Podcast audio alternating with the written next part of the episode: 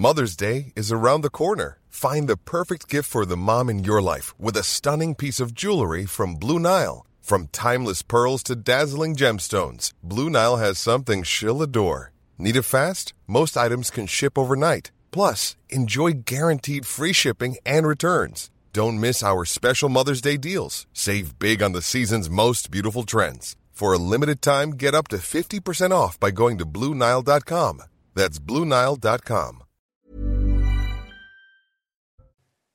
Des scènes de guérilla en zone rurale à Sainte-Soline dans les Deux-Sèvres. Des affrontements entre forces de l'ordre et militants se sont multipliés en marge d'une manifestation interdite pour protester contre l'installation de méga-bassines.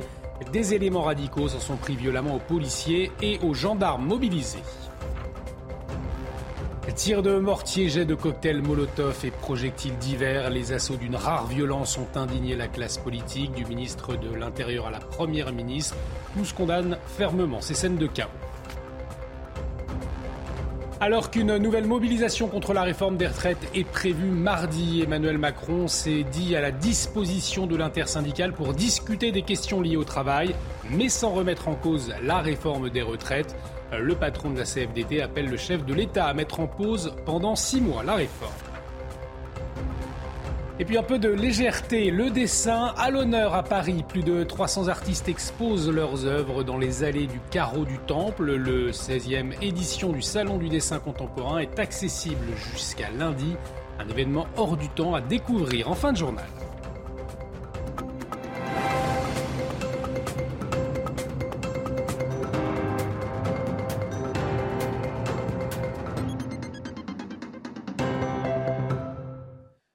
Bonsoir à tous et très heureux de vous retrouver dans l'édition de la nuit. Et à la une de l'actualité, ces violences en cascade à Sainte-Soline dans les Deux-Sèvres. Selon un bilan des autorités ce samedi, au moins 28 gendarmes et 7 manifestants ont été blessés. Plusieurs milliers de personnes se sont rassemblées pour protester contre l'installation de méga-bassines.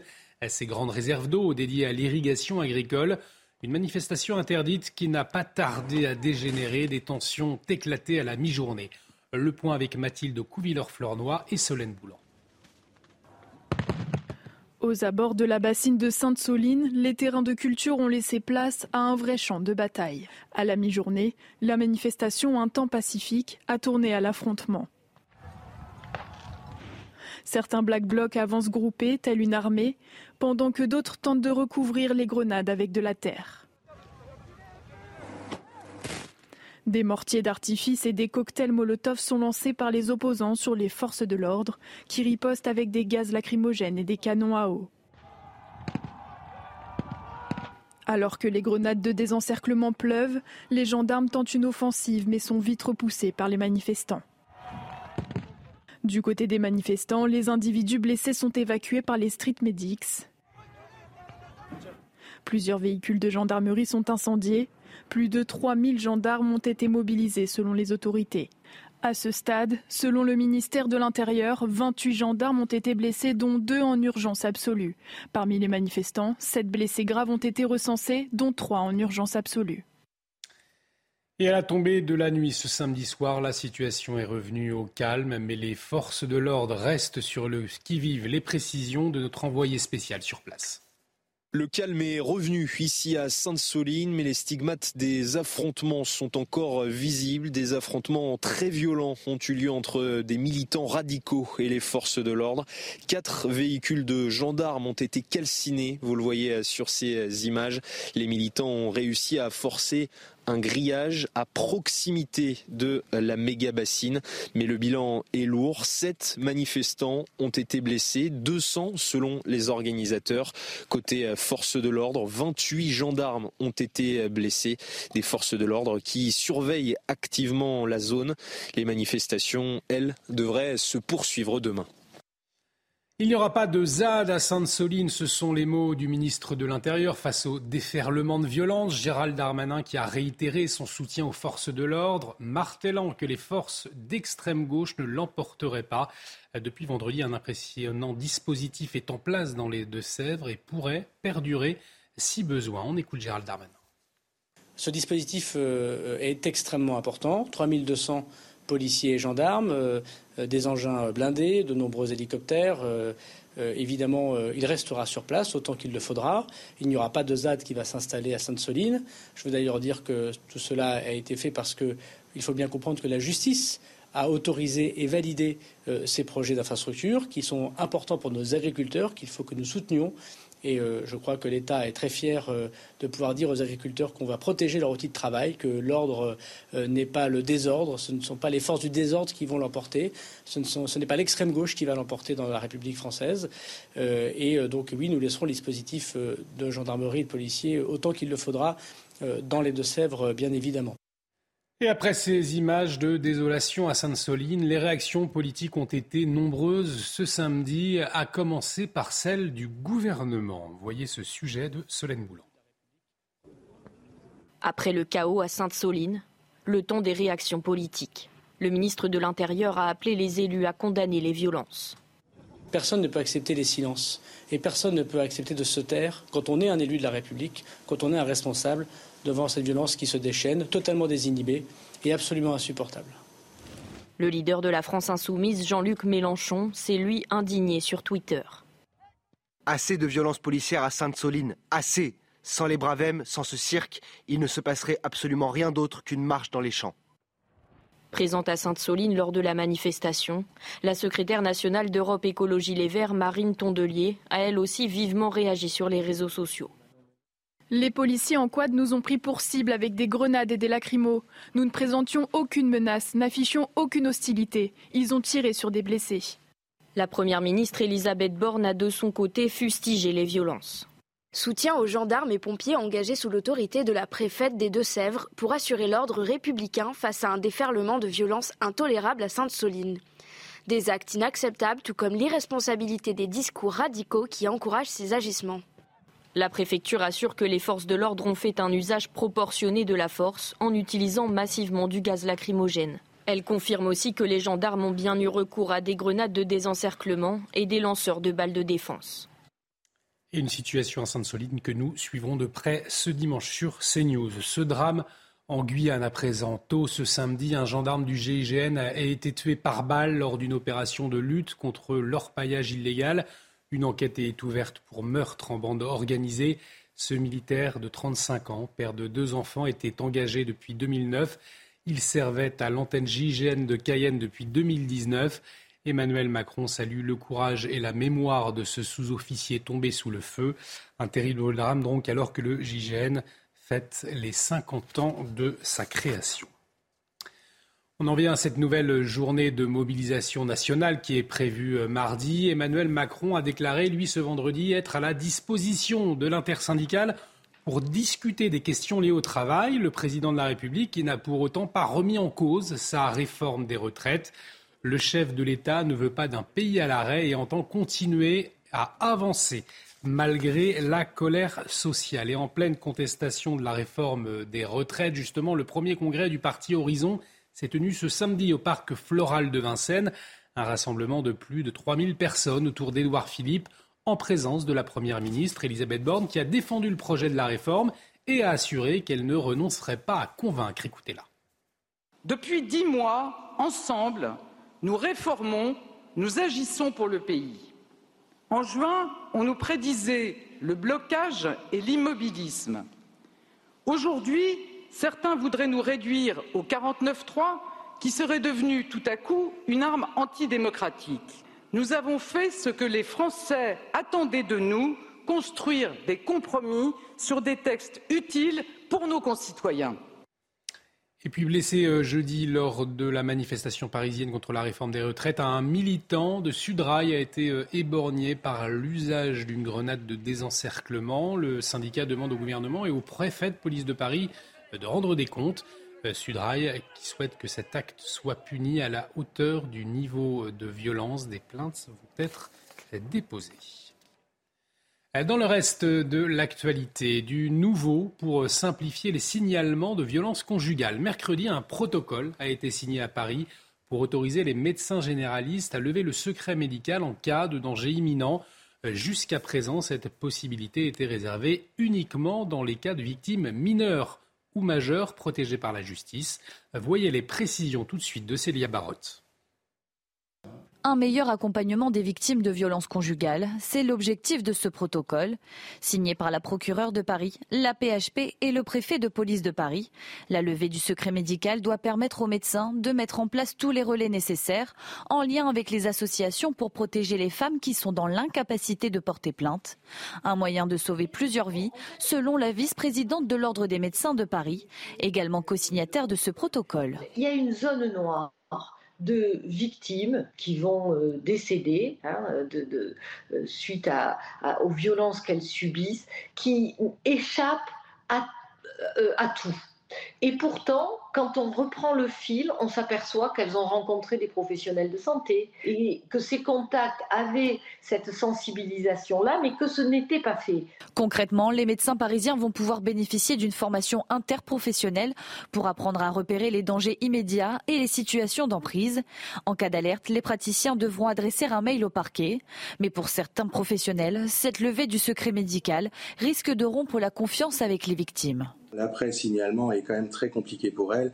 D'une part parce qu'elle risque des représailles euh, du, conjoint violent. C'est très compliqué d'aboutir à, une vraie protection des, des femmes victimes. Paris est le 68e département à adopter un protocole de ce genre. À terme, l'Ordre des médecins l'assure, il sera signé dans toute la France. Et on parle maintenant du projet de loi d'accélération euh, du nucléaire. Il a été largement adopté en première lecture à l'Assemblée nationale mardi dernier, mais Êtes-vous favorable à la construction de nouvelles centrales nucléaires en France? Eh bien, selon un, sondage CSA pour CNews, vous êtes 61% pour, 34% contre et 1% à ne pas vous prononcer. Mais alors que contient euh, concrètement ce projet de relance du nucléaire?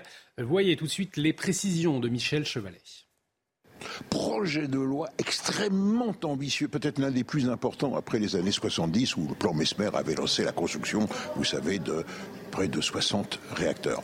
Premier point, on va accélérer et faciliter les procédures d'installation de nouveaux réacteurs. Vous savez qu'il y en a 6 nouveaux OPR dont on va lancer la construction et peut-être 8 autres.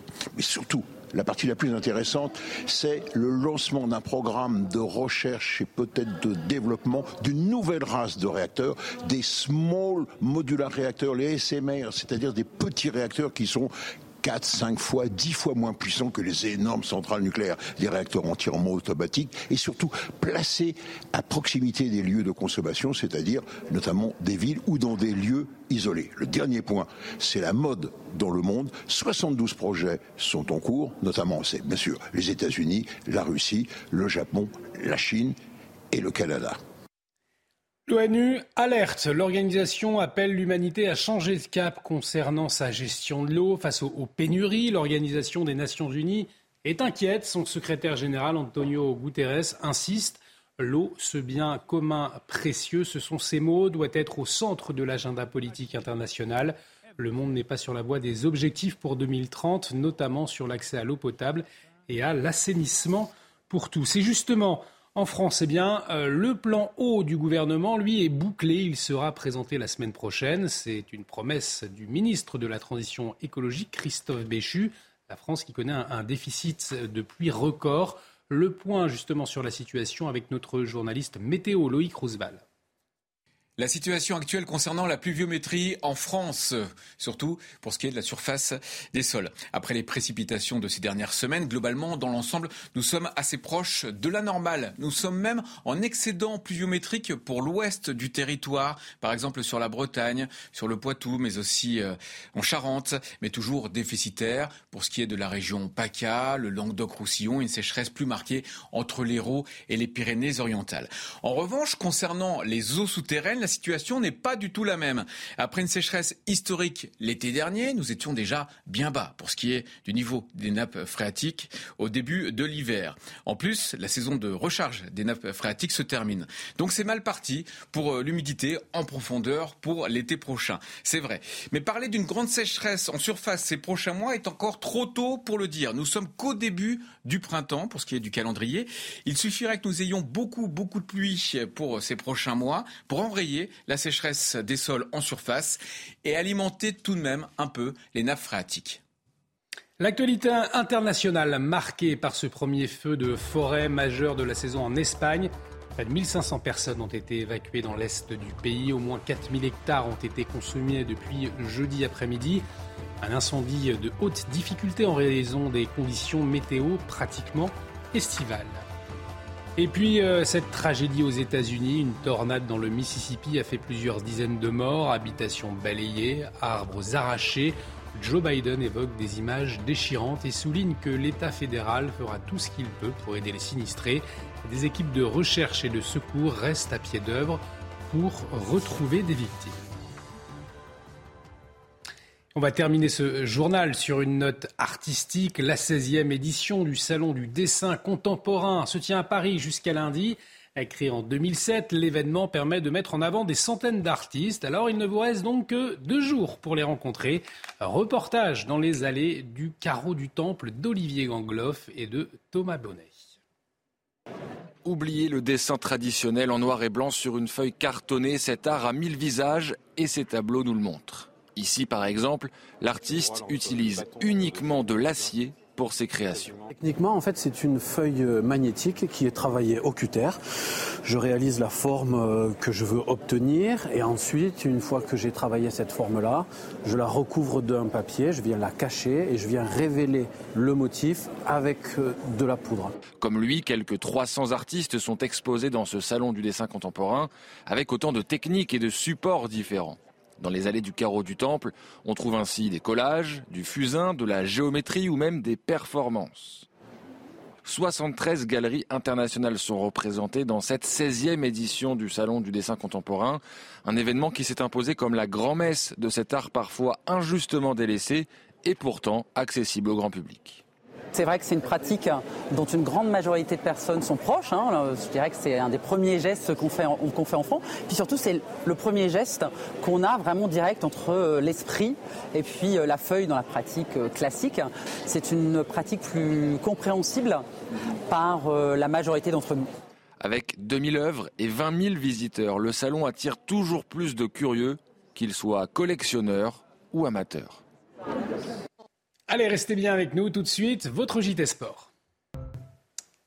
Et on démarre avec du football. Au lendemain du carton des Bleus face aux Pays-Bas, les espoirs, eux, se déplaçaient à Leicester pour affronter l'Angleterre en amical. Les Bleuets qui ont sombré. Un lourd revers, 4-0, qui met fin à une invincibilité de 14 matchs des hommes de Sylvain Ripoll.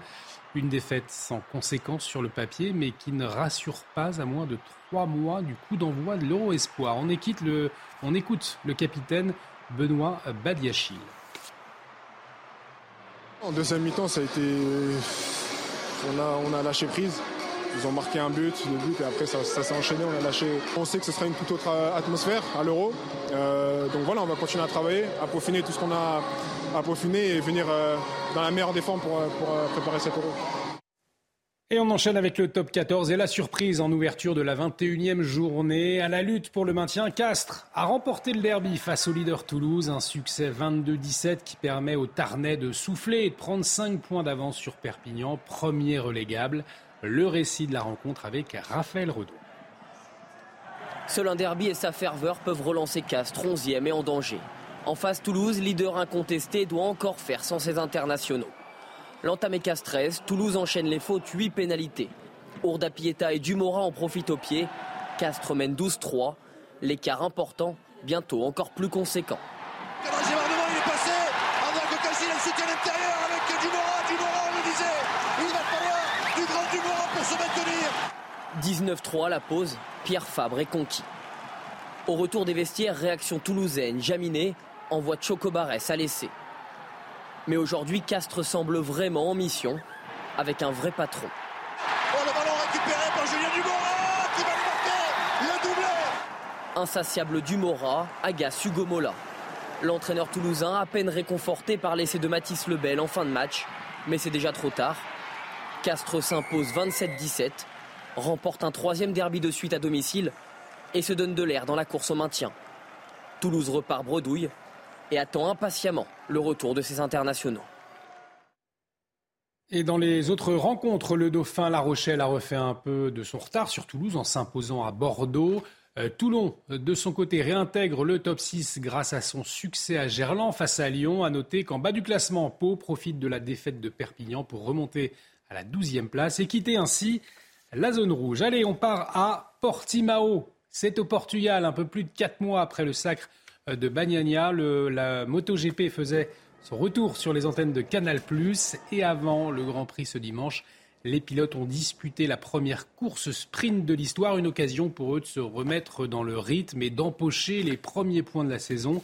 Au terme des 12 tours, c'est le champion du monde en titre, Francesco Bagnaia, qui a coupé la ligne le premier.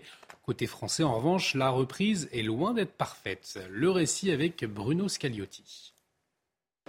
Marc Marquez reprend les choses où il les avait laissées. Meilleur temps des qualifications, l'octuple champion du monde prend le meilleur départ, suivi par Enea Bastianini qui crée la surprise.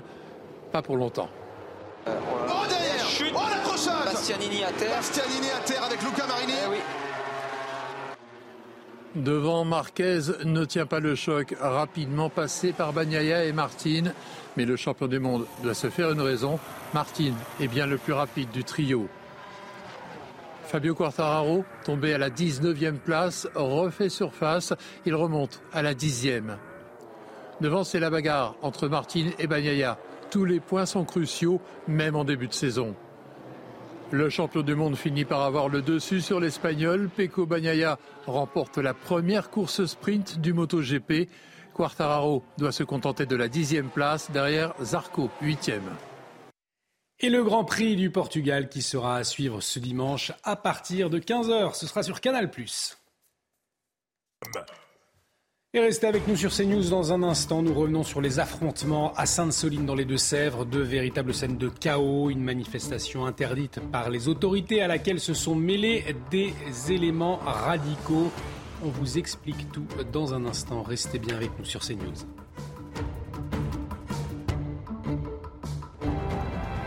Retrouvez tous nos programmes et plus sur cnews.fr.